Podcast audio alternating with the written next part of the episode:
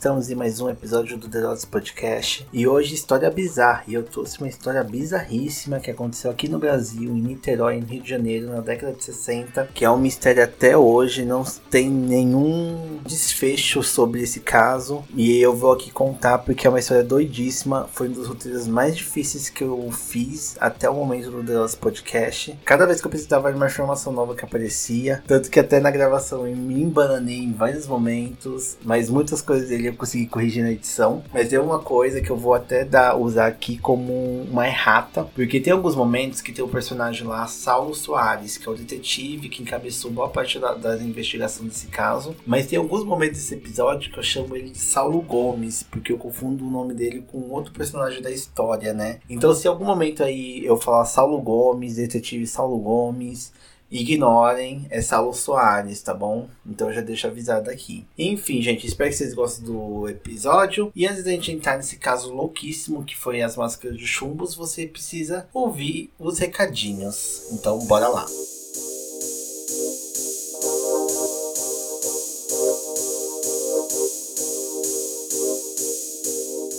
O Derotes Podcast é um projeto independente encabeçado por mim, Bruno Derotes, e por isso eu faço boa parte das funções desse podcast, desde a pesquisa, roteiro, gravação, edição, divulgação. E isso é um trabalho árduo que leva tempo, leva força de vontade, enfim, sanidade mental também. E por isso eu venho aqui nesse momento fazer uma cyber mendigagem, fazer a pedinte aqui, dizendo que se você curte esse projeto. Se você está aqui pela primeira vez, você curtiu esse episódio, ou se você já ouviu vários e está curtindo esse projeto, é, você pode estar tá ajudando financeiramente esse projeto a continuar. É, Existem duas formas de você ajudar. A primeira é pelo Apoia-se, que é uma plataforma de financiamento coletivo, onde você pode estar tá ajudando mensalmente com valores de 5, 10, 15, 20, o que vocês puderem ajudar. Lá você pode estar tá pagando a partir do cartão de crédito ou do boleto bancário. Se caso você não quer ajudar mensalmente, tem como você ajudar através do Pix. É, lá você pode mandar um valor único que você puder estar ajudando. A chave é o e-mail desse podcast, que é derotespodcast.gmail.com. Mas as informações, tanto do link do Apoia-se quanto do Pix, vai estar aqui nas informações desse episódio. Então, se você não conseguiu acompanhar é, aqui o que eu disse, você pode estar encontrando essas informações aqui embaixo. Se você não puder ajudar financeiramente, você pode ajudar divulgando. Pega o link aqui, se você estiver ouvindo Spotify, Deezer, Orelo, enfim. Tem como você compartilhar, manda no grupo dos amigos, no Instagram, posta no Twitter qualquer rede social que você tiver contato com outras pessoas, que a divulgação também, né, chama mais pessoas aqui para ouvir o podcast. Isso também ajuda muito a ele crescer, né? Enfim, gente, esses são os recadinhos. Espero que vocês gostem do episódio e bora lá pro episódio de hoje.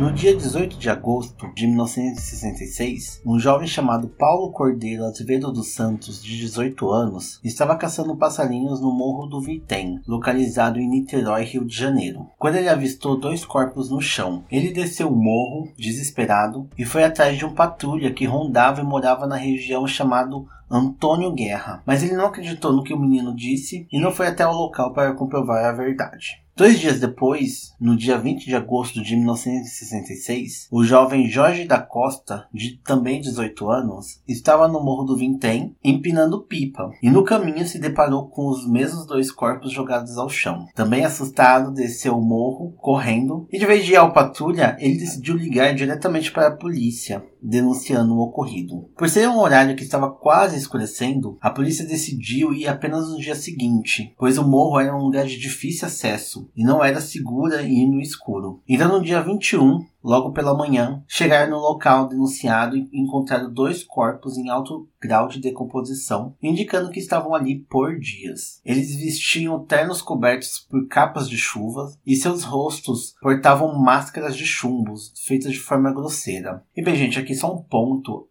colocam, né, máscara de chumbo, que foi o que deu o nome, mas olhando as imagens do que exatamente é, na verdade são um óculos, né? Quando eu vi máscara de chumbo, achei que era tipo o rosto completo da pessoa que tava com a máscara, mas era apenas um óculos, era apenas na parte dos olhos que tinha essa máscara de chumbo, né? Mas com eles também foram encontradas duas toalhas molhadas, uma garrafa de vidro de água vazia, um papel laminado que estava em formato de cone, o que foi indicado que usaram como copo, um óculos onde havia uma aliança colocada em uma das hastes. No bolso deles estava um relógio, de cada um estava com seu relógio no bolso, um lenço com as iniciais AMS e um bloco de notas que continha números e letras que depois descobriram que eram códigos de referências de válvulas eletrônicas e equações que eles usavam no trabalho. E um bilhete que talvez seja o, o mais enigmático junto com as máscaras, né? E nesse bilhete dizia: 4 e meia está local determinado, 6 e meia ingerir cápsulas após efeito, proteger metais, aguardar sinal máscara.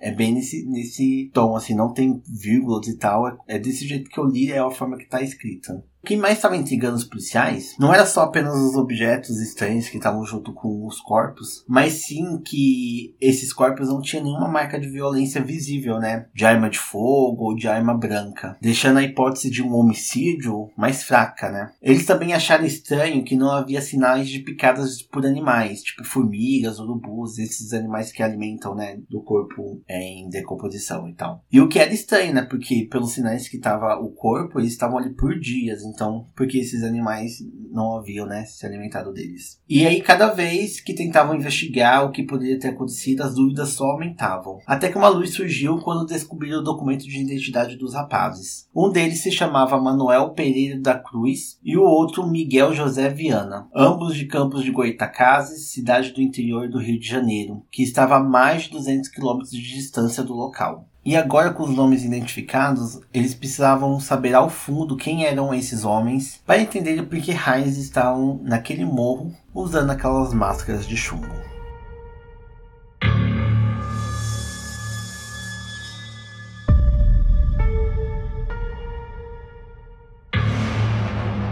E agora é necessário falar sobre os antecedentes ao ocorrido para vocês entenderem quem é esses personagens, né? Que é Miguel e Manuel. Bem, Miguel José Viana e Manuel Pereira da Cruz eram técnicos de eletrônica que viviam na cidade de Campos de Goitacazes, interior do Rio de Janeiro. Os dois eram casados e tinham uma oficina de eletrônicos que comandavam juntos, e por isso tinham interesses parecidos. O interesse que tinham em comum era espiritismo. Os dois faziam trabalhos espirituais junto com Elcio Gomes, guarda esse nome que ele sugerirá mais para frente. E um dos experimentos que faziam era o uso de explosivos em trabalhos espirituais, na qual acreditavam que essas explosões afastavam espíritos inferiores que incomodavam as pessoas. E bem, gente, esse é um ponto assim, que eu vou explorar mais para frente. O que é importante é o dia 16 de agosto de 1966, quando Miguel e Manuel começaram a dizer a seus familiares que iriam viajar no dia seguinte para São Paulo, no intuito de comprarem materiais para sua oficina. Eles levariam consigo 2 milhões e 30 mil cruzeiros, pois também disseram que também comprariam um carro. Abro um parênteses aqui para dizer que no programa Linha Direta, que foi uma das grandes referências que fiz para fazer esse roteiro, eles disseram que esse valor em real era o equivalente a 3 mil reais. E esse programa rolou lá em 2004, então eu acho que esse cálculo hoje está um pouco diferente. Mas como eu não sei fazer esse cálculo de, de cruzeiros e tudo mais para reais, até tentei fazer, mas eu acho que o cálculo deu errado. Vamos manter uns 3 mil reais, mas vamos pensar que esses 3 mil reais talvez seja menos, assim, pensando em como o real tá hoje, ou mais, enfim, não sei, gente, eu sou de humanas. E eu, eu acredito que esse valor, não os 6 mil reais, mas os 2 milhões, eu acho que na época não conseguiriam comprar um carro, né? Eu acho que era bem mais caro que isso. Mas enfim, né? Eles estavam dizendo isso, né? Que era a motivação da viagem deles. Eles também levaram consigo um grande número de toalhas em suas malas, mas não falaram o motivo, né? Até alguns familiares falaram por que vocês vão levar tanta toalha, mas eles meio que deixaram de canto. O que os familiares não sabiam é que o plano inicial dos dois não era ir para São Paulo, e sim ir para Niterói, né? Que é onde irá acontecer o fatídico evento. Então, no dia 17, eles foram para a rodoviária, né? Para pegar o ônibus, que eles iriam levar ele para Niterói. E perto de embarcarem no ônibus, Miguel encontrou uma sobrinha que perguntou, né? Para onde que eles iam. Eles disseram que iam para São Paulo comprar um carro e a sobrinha estranhou, pois ela disse que ali era mais barato de comprar e tudo mais. E aí na conversa ele meio que deu um chega para lá, na sobrinha, e disse que explicaria na volta, né, o conteúdo da viagem dele, pois nessa viagem ele tiraria as dúvidas sobre acreditar ou não no espiritismo. Então eles partiram da cidade e foram em direção a Niterói. E a chegada deles lá em Niterói, até a ida deles ao Morro do Vintém, não é conhecida em seus detalhes, né? Porque se soubesse a gente saberia o que teria acontecido com eles. É, mas a trajetória conseguiu ser narrada, né? Através de diversas testemunhas que encontraram com eles, né? Durante esse trajeto. Então o que a gente sabe é o que? Que Miguel e Manuel chegaram em Niterói por cerca de duas horas do dia 17. Ao chegarem, eles passaram na loja de eletrônicos de Hernani de Carvalho, que é um conhecido deles, e afirmaram a mesma história de estarem indo para São Paulo. Era ali pelo horário do almoço, né? E aí o Hernani convidou eles para almoçar, né, na casa deles, mas os mesmos recusaram. Eles pareciam nervosos e Manuel sempre estava olhando o relógio, né, como se ele tivesse atrasado para alguma coisa. Por volta de 3 horas da tarde, eles entram em uma loja à procura de capa de chuva, pois estava um dia chuvoso no local. O que a vendedora achou estranho é que, mesmo comprando a capa de chuva, os dois saíram do local sem usá-las. Por volta de 4 horas da tarde, os dois já estão próximos da subida do morro e entram num bar para comprar uma garrafa de água, aquela que é encontrada no local, né? E eles também pegam o vale, né? Porque nessa época as garrafas eram tipo que nem os litrão de cerveja, onde que é retornável. Se você pegava água, você podia pegar um vale que, você entregando esse vale na hora que você for levar a garrafa, você meio que recebe um dinheiro de volta ou então ganha um desconto na hora de comprar uma nova água, sabe? É que nem essas garrafas retornáveis que a gente tem hoje em dia. É, esqueci de falar que também que esse, esse, vale, né, da água também foi encontrado nos corpos lá em cima do morro. Esse momento em que estavam no bar seria um dos últimos momentos em que seriam vistos com vida.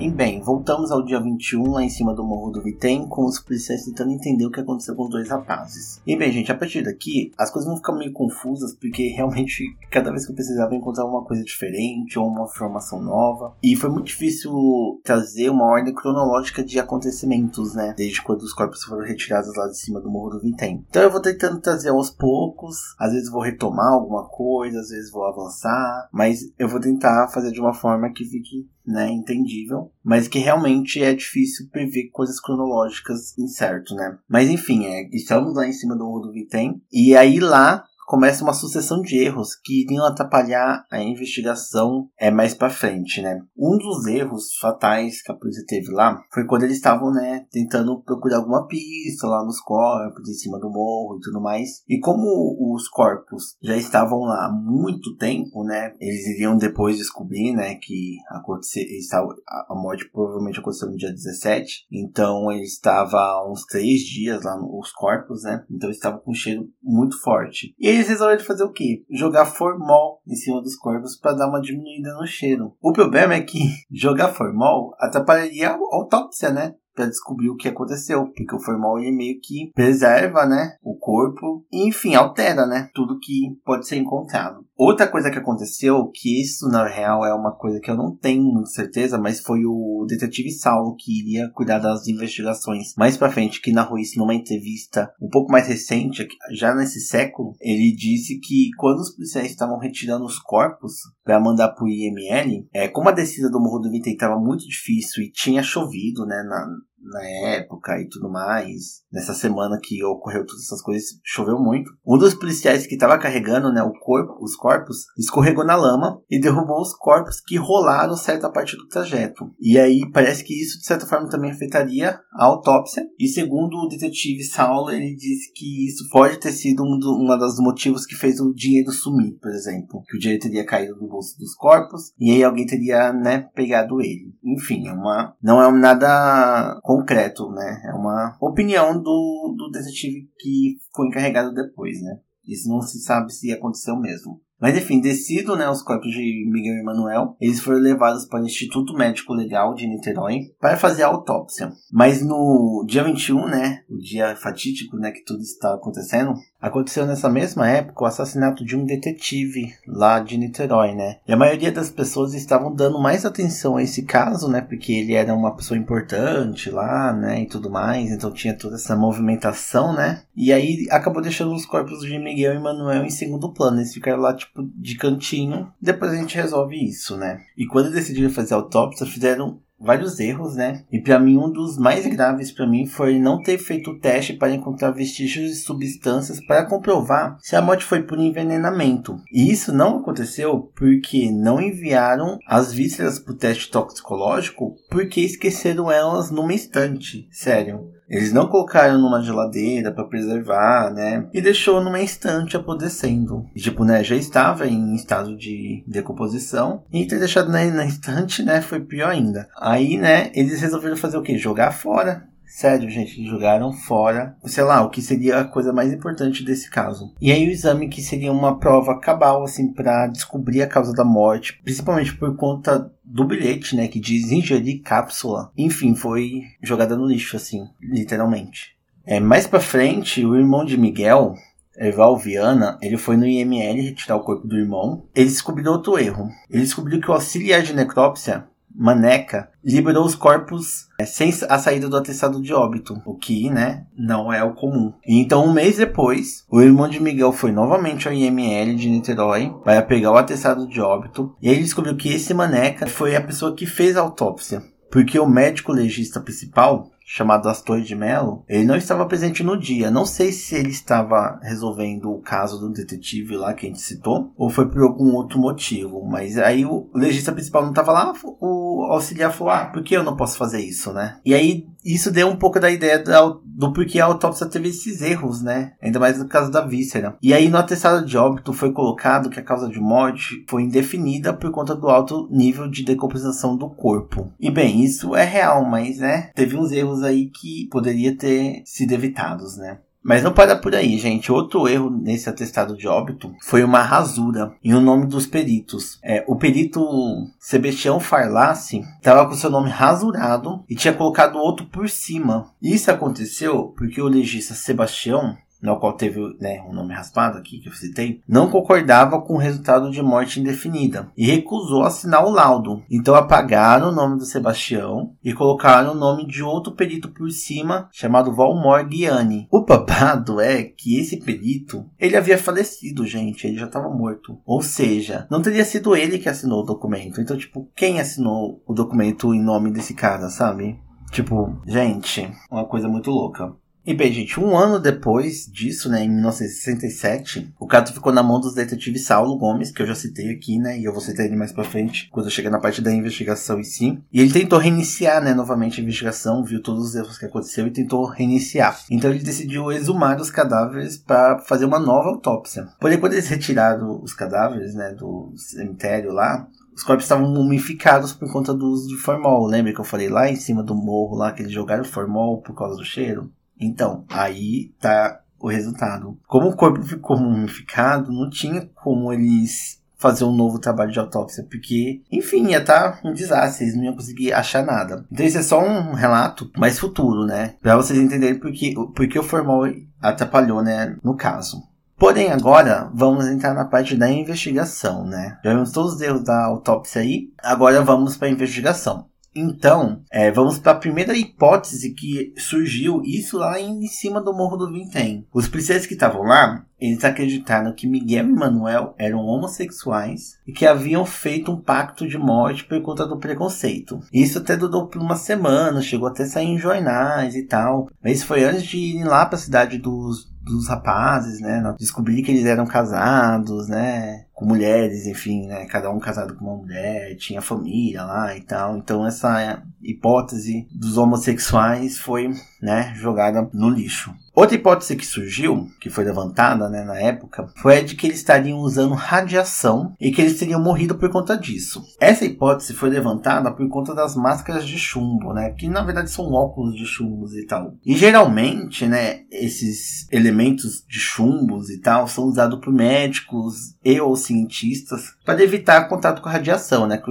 o chumbo ele inibe né, esse contato. Tipo, por exemplo, raio-x e tal, para que não atinja os olhos e, e tudo mais. Porém, no exame não foi encontrado nenhum vestígio de radiação nos corpos. Eu acho que esse foi o único exame que deu certo na autópsia. Eles fizeram né, o, o exame e não tinha nenhum resquício de radiação nos corpos. Os óculos né, que eles estavam usando foi posteriormente provado que foram feitos dentro da oficina de Miguel Emanuel. E a esposa de um dos dois teria visto eles provando óculos no espelho. Então foram eles mesmos que fabricaram esses óculos. E aí tinha a suspeita, né, de um terceiro indivíduo. Tinha várias coisas que envolvia isso, né? Uma das primeiras evidências é o teor do bilhete, que pareciam comandos ditados por alguém do que algo vindo deles, né? Principalmente pelo uso de palavras que, segundo os familiares, não era frequente o uso por eles, como, por exemplo, ingerir cápsula, que parecia ser um vocabulário médico, sabe? O irmão de Miguel também descobriria que o papel usado para escrever o bilhete foi rasgado de um dos cadernos usado na oficina que os dois comandavam, e também foi confirmado que a letra era de Miguel.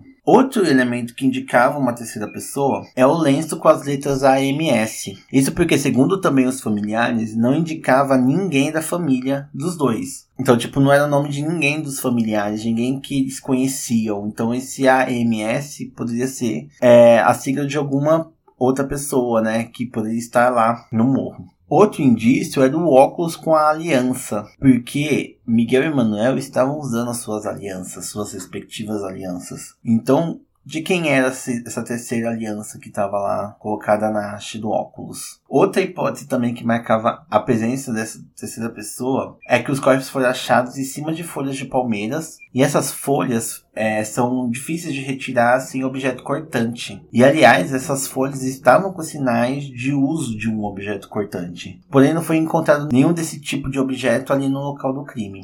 E bem, lembram dos 2 milhões e 300 mil cruzeiros que eles saíram né, da cidade com e que eu disse que vale mais ou menos 3 mil reais? Então, foram encontrados no local do crime apenas um pequeno valor, que eu acho que era mais ou menos 300 reais, né? em comparação com esses 3 mil. Então, primeiramente, saiu uma ideia de que pudesse ter um latrocínio, que é um roubo depois de morte, né? Mas também surgiu a ideia de que aquele patrulha que foi avisado antes, né? No, o, o primeiro menino que desceu, né? Avisou pro patrulha, o patrulha meio que ignorou. Mesmo surgiu a ideia de que ele possa ter ido lá, ter encontrado os corpos, pego o dinheiro e vazado, né? Porém, foi investigado e não teve nenhuma comprovação do ocorrido, né? Aí veio a questão dos corpos que caíram, e talvez o dinheiro caiu do corpo, e aí algum policial foi lá e pegou a mão, né? Passou a mão. É, e também surgiu a ideia de que talvez eles teriam pago por aquelas cápsulas que eles teriam ingeridas ali em cima. Enfim, são várias teorias que meio que surgiu e essa terceira ela ainda vai voltar um pouquinho mais para frente, tá?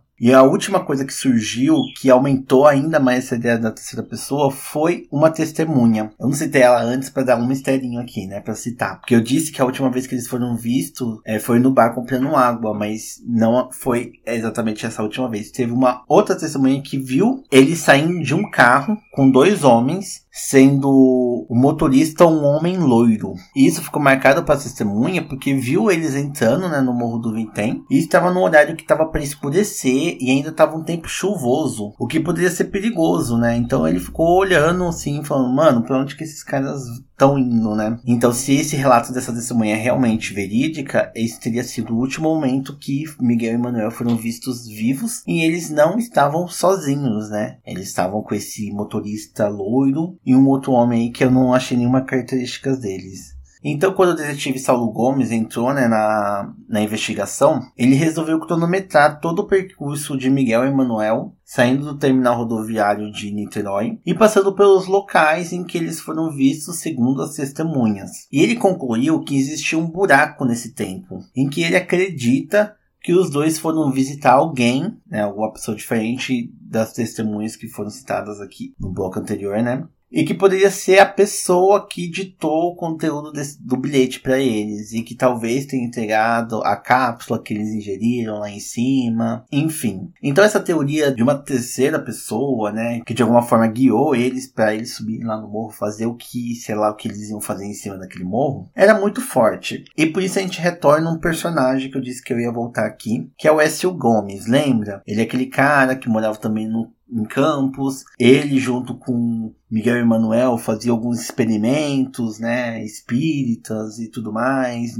Então, foi mais ou menos nesse momento, assim, da suspeita de uma terceira pessoa, que ele acabou se tornando o principal suspeito da morte dos dois homens, né? Porque ficou muito forte essa ideia de que Miguel e Manuel foram fazer algum tipo de ritual, algum tipo de experimento espírita, né, já que eles já faziam isso, que ficou meio que assim, por que, que eles foram fazer esses experimentos sem o Elcio, sendo, sendo que eles já faziam esses experimentos juntos, né? Por que, que ele não foi dessa vez? Então começou a ficar uma suspeita muito grande em cima de Elcio. Então, Elcio foi chamado para Niterói, né, para fazer esclarecimentos, fazer um interrogatório. E no interrogatório, Elcio diria que Miguel e Manuel faziam experimentos com o intuito de ter contato com o sobrenatural. Diria também que Miguel e Manuel tinham o costume de irem para lugares ermos para fazer rituais onde ingeriam drogas com o intuito de ter contato com espíritos e seres de outros planos. É, gente, agora a coisa vai ficando meio The X-Files aqui, sabe? Três dias depois, Elcio foi liberado, pois não existia nenhuma prova que pudesse ligar o rapaz com a morte de Manuel e Miguel. Havia a hipótese de que os dois poderiam ter morrido envenenados pelas substâncias que ingeriram lá no morro. Que substâncias? Não sabemos porque a autópsia, né, cagou tudo. Mas é com esse depoimento de Elcio que eu abro aqui a parte do sobrenatural do que poderia ter acontecido no morro do Vitem. Porque não foi só essa esse interrogatório de Elcio que é citado coisas sobrenaturais. Não, gente, isso ganhou uma proporção muito maior.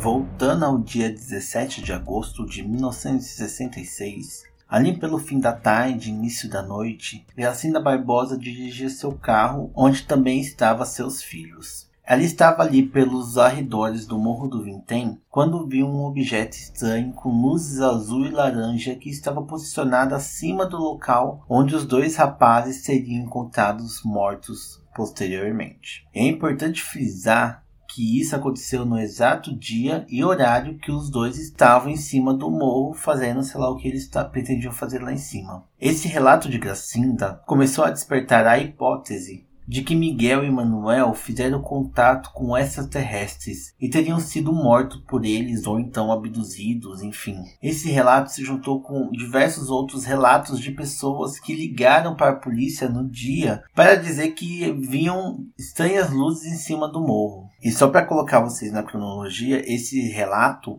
ele surgiu nos primeiros meses que a investigação, né, é, sobre o, a morte dos rapazes começaram a surgir na mídia, né? Então a Gracinda Barbosa foi lá, falou sobre esse evento e aí começou, é, começou esse miticismo atrás, né, de que talvez os rapazes tiveram algum contato com alienígenas e talvez foram abduzidos. Tem gente que diz que só a alma deles foram levados pelos alienígenas e o corpo deles ficaram, por isso que não tinha nenhuma marca nem nada. Então começou muito a especular essa questão do paranormal, né, do sobrenatural, de aliens e tudo mais. Em setembro de 1966, um repórter foi até a oficina dos dois, né, de Miguel e Manuel, para encontrar alguma pista, enfim, alguma coisa que ajude na investigação e entender, né, todo esse mistério. E foi quando ele achou um livro com diversas anotações chamado A Vida no Planeta Marte e os Discos Voadores, que foi escrito por Exílio Mas, psicografado a partir de uma entidade chamada Ramatiz. Preciso abrir um parênteses para vocês entenderem o que é esse livro, né?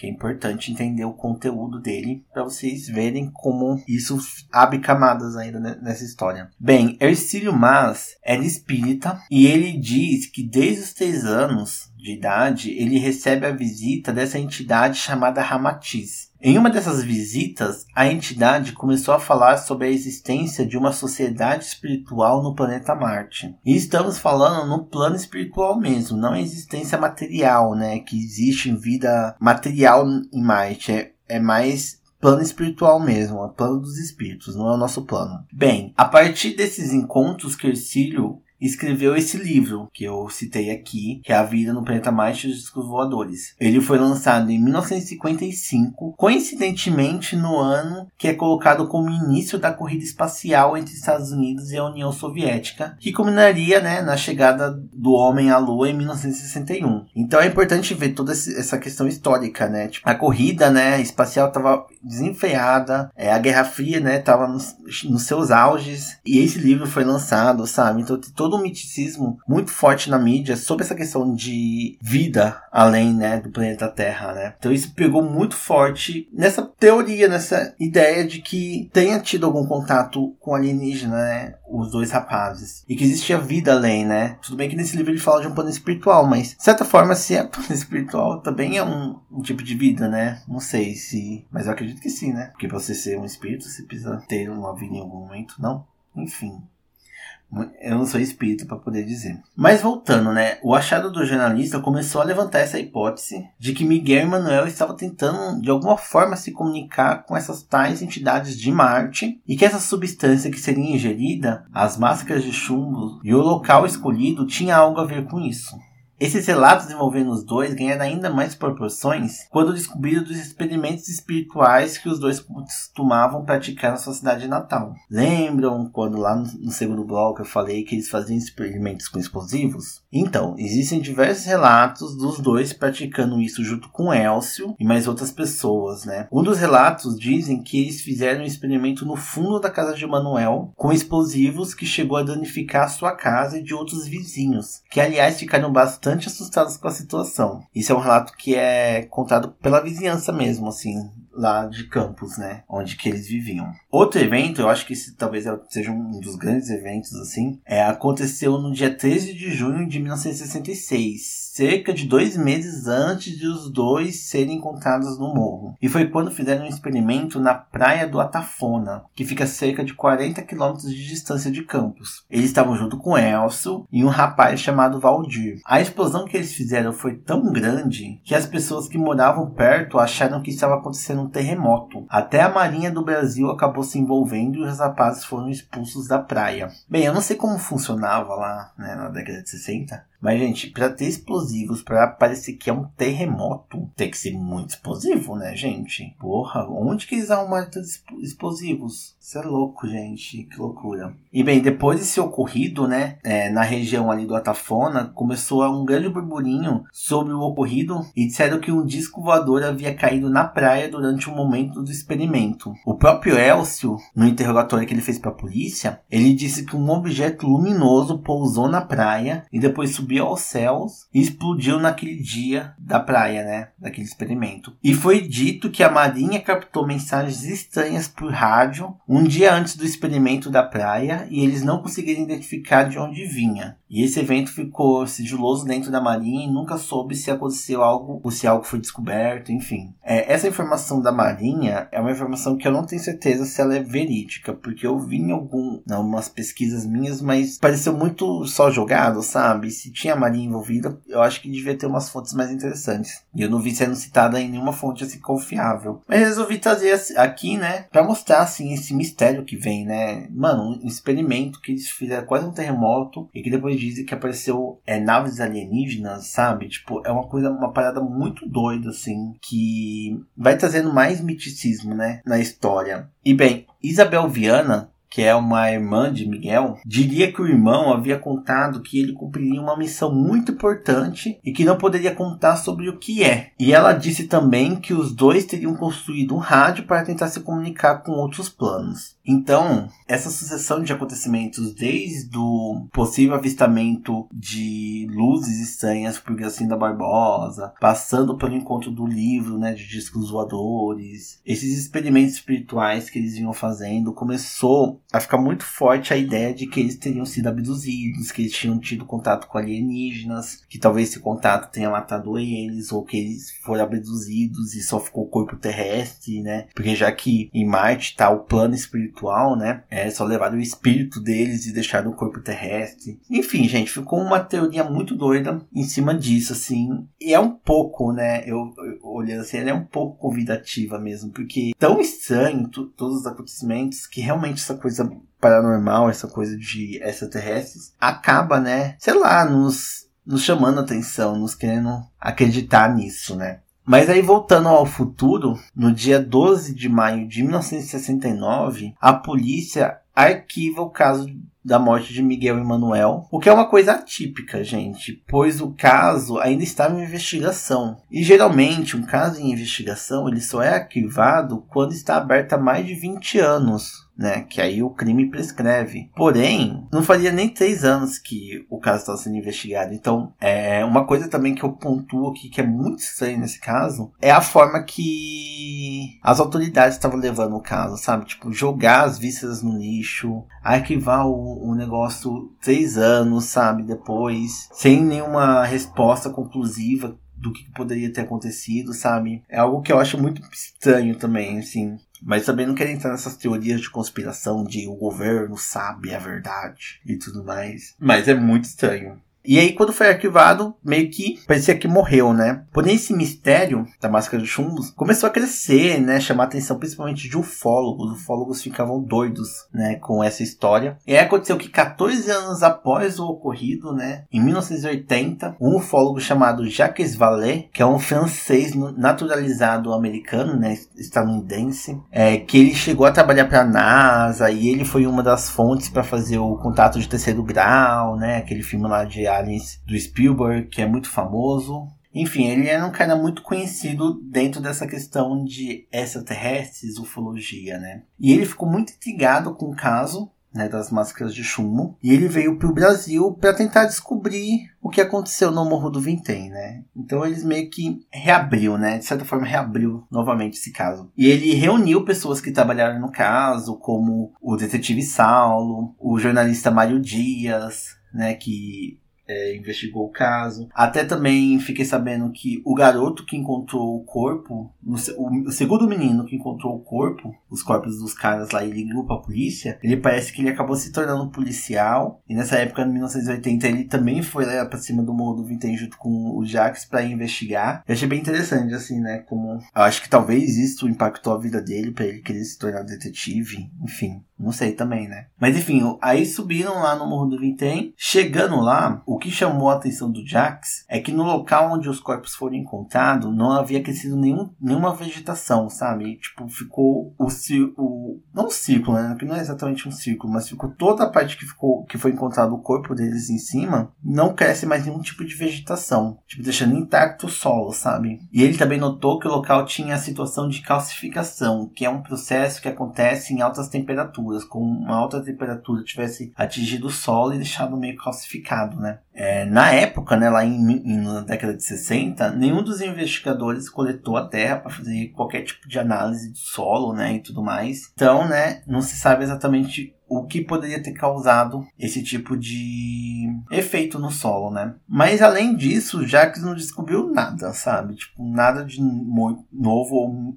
que movimentasse que alguma resposta, sabe? Ele chegou a publicar um livro na década de 90 chamado Confrontos, onde ele dedicou um capítulo ao caso e ele definiu que os dois rapazes foram vítimas de uma experiência mal sucedida. Essa experiência mal sucedida teria sido no caso que talvez eles tenham usado algum tipo de droga, muitos dizem que é LSD, e isso bateu uma viagem muito doida neles e eles acabaram morrendo.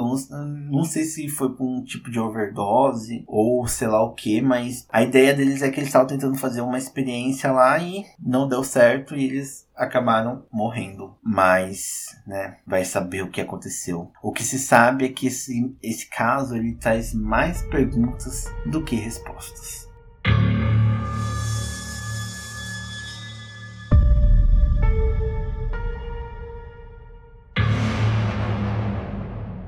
E bem, pessoal, esses são os principais eventos que permeiam, né, esse caso que foi que ficou conhecido como o mistério das máscaras de chumbo. enfim, né, como eu disse, dá para ver que isso só surge mais perguntas do que respostas, né? A gente não entende por que, que eles estavam lá em cima, qual era o propósito deles, o que, que eles tomaram naquele dia, o que exatamente matou eles naquele dia, se existia uma terceira pessoa, se tem algum toque sobrenatural mesmo, aliens envolvido nessa história, né? Se não tinha, o que foi aquelas luzes que as pessoas viram naquela noite, que não seja naves extraterrestres. Enfim, gente, são várias perguntas mesmo assim que é muito difícil responder, né? Mas existem algumas teorias enfim, tem a do Jax, né, que eu disse no outro bloco, em que ele disse que eles fizeram algum tipo de experiência mal sucedida, que a ideia dele era que eles foram lá em cima fazer algum tipo de experimento, dos tipos de experimentos que eles já faziam lá na cidade deles, e por algum acaso eles foram lá para Niterói, lá no Morro do Vitem, para fazer algum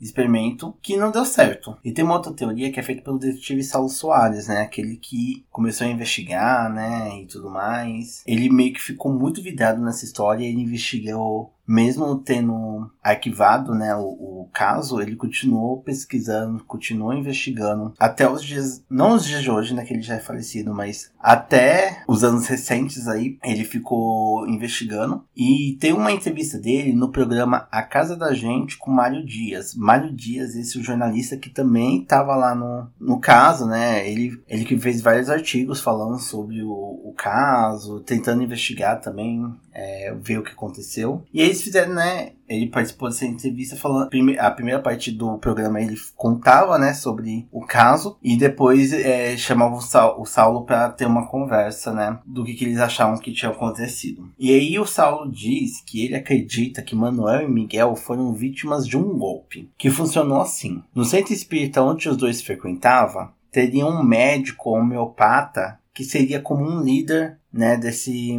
desse centro. E esse médico seria quem ditou o bilhete misterioso e que teria entregado as cápsulas em troca do dinheiro que os dois carregavam. Então aquele dinheiro que sumiu, na verdade, foi. É, eu disse que essa teoria ia voltar, né? O dinheiro sumiu porque eles teriam pago por essas cápsulas que eles iriam ingerir, né, lá no morro. Continuando com a teoria do Saulo, as cápsulas seriam preenchidas com curare, que é uma, um veneno, podemos dizer que é um veneno, que é utilizado por indígenas da Amazônia para paralisar e matar suas presas durante a caça. E esse elemento, em poucas doses, ele também causa alucinações, né? E por isso o Saulo acredita que o objetivo do médico não era matar os dois rapazes, mas sim fazer eles terem uma alucinação tão grande, capaz de eles verem coisas que eles acreditariam que era sobrenatural e tal, isso fazer eles ir mais com força, mais com fé centro, né? Acreditando, né? né nessa coisa. Mas aí, é, esse médico teria dado um erro de dose, né? Desse curare. Essa dose é, aumentada, né?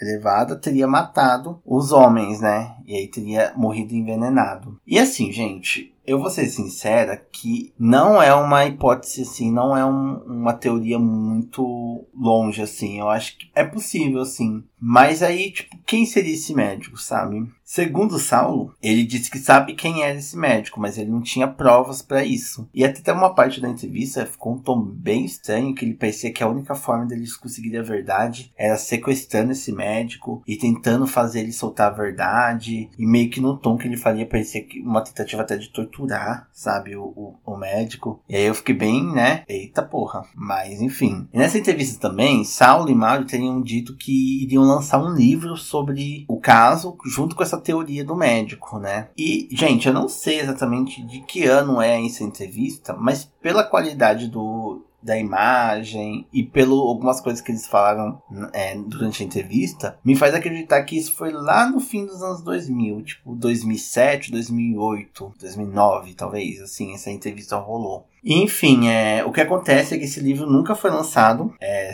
o Saulo faleceu em 2018 sem comprovar sua teoria, sem, sem comprovar a culpa desse médico, né? E Mário Dias faleceria em 2021. E aí, né, a pergunta que fica: será que eles faleceram com o nome do verdadeiro culpado de tudo isso? Ou será que só foi mais uma teoria que não chegou a lugar nenhum? Nunca saberemos. E para finalizar aqui, eu vou trazer uma informação que eu achei estranha, por isso que eu deixei ela pro fim, não coloquei ela no meio do roteiro. Mas em algumas pesquisas que eu fiz, apareceu que os detetives, durante a investigação, né, do caso e tal, apareceu um caso de 1962, onde encontraram no Morro do Cruzeiro, que também é ali no Rio de Janeiro, um também técnico de TV chamado Hermes Luiz Feitosa. E tipo, esse cara morreu da mesma forma parecida com o Miguel Emanuel. Ele foi encontrado no morro, com uma morte desconhecida, né? Que não foi não conseguiu identificar, e que ele também portava máscaras de chumbo. A única diferença é que ele tinha todas essas pertences, não subiu dinheiro nem nada do tipo. Ele tava com os pertences dele. Mas isso eu pesquisei, gente. Eu joguei no Google, tentei procurar em jornais da época, enfim. Eu não consegui achar nada além de sites e um podcast que citou isso. E aí eu fiquei meio assim de trazer, mas eu coloquei aqui no final só pra, sei lá, uma informação a mais, um adendo que isso pode não ter sido o único caso, né? Mas eu realmente não tive como comprovar isso. Mas a questão é, é isso, assim, essa teoria do Saulo realmente me pegou porque ela parece bem verídica, assim, né? Comprova várias coisas, tipo, ah, não foi. O bilhete não foi é, ditado por eles, foi por um médico. E aí mostra por que, que eles foram para Niterói, como eles conseguiram essas cápsulas o sumiço do dinheiro, porque a morte deles foi tão estranha, porque foi um, um veneno, assim, muito específico, né? Enfim, gente, é umas coisas que eu realmente fico bem curiosa. E também, gente, assim, eu sou uma pessoa que eu digo que eu sou cético ao contrário, eu acredito em tudo até que me prove o contrário. Então, essa, essa teoria de que eles foram abduzidos, de que, enfim, eles tiveram contato com outro plano espiritual, enfim, também são coisas que eu também não tiro a ideia, sabe? Não tiro a razão. né? mas é, eu, eu sempre procuro acreditar no plano terreno, né? Mas também essas coisas paranormais pode ser verdade. A questão é isso, gente. O que aconteceu com Miguel e Manuel? Foi um homicídio culposo, né? Onde que o médico deu uma dose errada para eles e eles acabaram morrendo. Foi alguma experiência doida que eles tentaram fazer e deu errado, e eles acabaram falecendo. É, foi alguma experiência que na verdade deu certo, eles conseguiram chamar a atenção de alienígenas e foram abduzidos ou mortos por os, os alienígenas. Foi algum contato com o sobrenatural, com espíritos. Enfim, gente, o que será que aconteceu com Miguel Emanuel? Acho que essa é uma verdade que, infelizmente, iremos ficar sem resposta, como várias outras coisas aconteceram no mundo, que a gente nunca vai saber a verdade de fato. Mas é isso, pessoal. Esse é o episódio. Espero que vocês tenham gostado. Algumas dicas culturais que eu deixo aqui para você. Essa entrevista do Saulo nesse programa, né? A Casa da Gente com o Mário Dias. Tem disponível no YouTube. É só vocês colocarem A Casa da Gente com o Mário Dias. As máscaras de chumbo que aparece lá em partes. Acho que estão em quatro partes ou três partes. Eu sei que as primeiras partes eles contando, né? O caso. E a última parte é a entrevista com o Saulo. É bem interessante para vocês verem, né? Porque são pessoas que estavam, né? Lá no caso para, enfim enfim, né, eles têm as informações do que aconteceu lá. Outra dica que eu deixo é o Linha Direta, né, o famoso Linha Direta. Ele, ele teve um programa também que falava sobre as máscaras de chumbo. Aliás, o Mário Dias e o Saulo aparecem lá nesse, no, no Linha Direta. Mas, gente, eu vou ser sincero que esse Linha Direta ele é muito confuso, gente. Porque ele passa muitas informações, mas muito raso, sabe? Muitas coisas ficam muito rasas. Depois que eu fui pesquisando, que eu via que tinha muita coisa por detrás. Porém, é um, né, é o Linha Direta, é um programa que é interessante de se ver. Outras dicas que eu deixo aí é a vida no planeta Marte e os discos voadores, né, do que eu citei aí, que foi, que foi o livro que foi encontrado na oficina de Miguel e Manuel, né? Ele não é sobre o caso, mas é um livro que está disponível na internet aí, se caso você tenha curiosidade para ver é, sobre isso, tem como encontrar. E tem alguns o, o livro Confrontos do Jacques Vallée, né, também que fala sobre a máscara de chumbo lá. É só um capítulo só que eles falam sobre o caso. Eu não fui atrás desse livro, então não sei se ele é tão fácil assim de encontrar na internet, mas fica como uma dica também. Enfim, gente, é isso. Se tiverem teorias, vai lá no Instagram do The Podcast, arroba. Fala lá o que vocês acham que aconteceu com o Miguel e Manuel nesse morro. Enfim, gente, encontro vocês no próximo episódio do The Podcast. Fiquem bem e ó, cuidado com os experimentos que vocês fazem nas suas casas, hein? Tomem tempo. Beijos.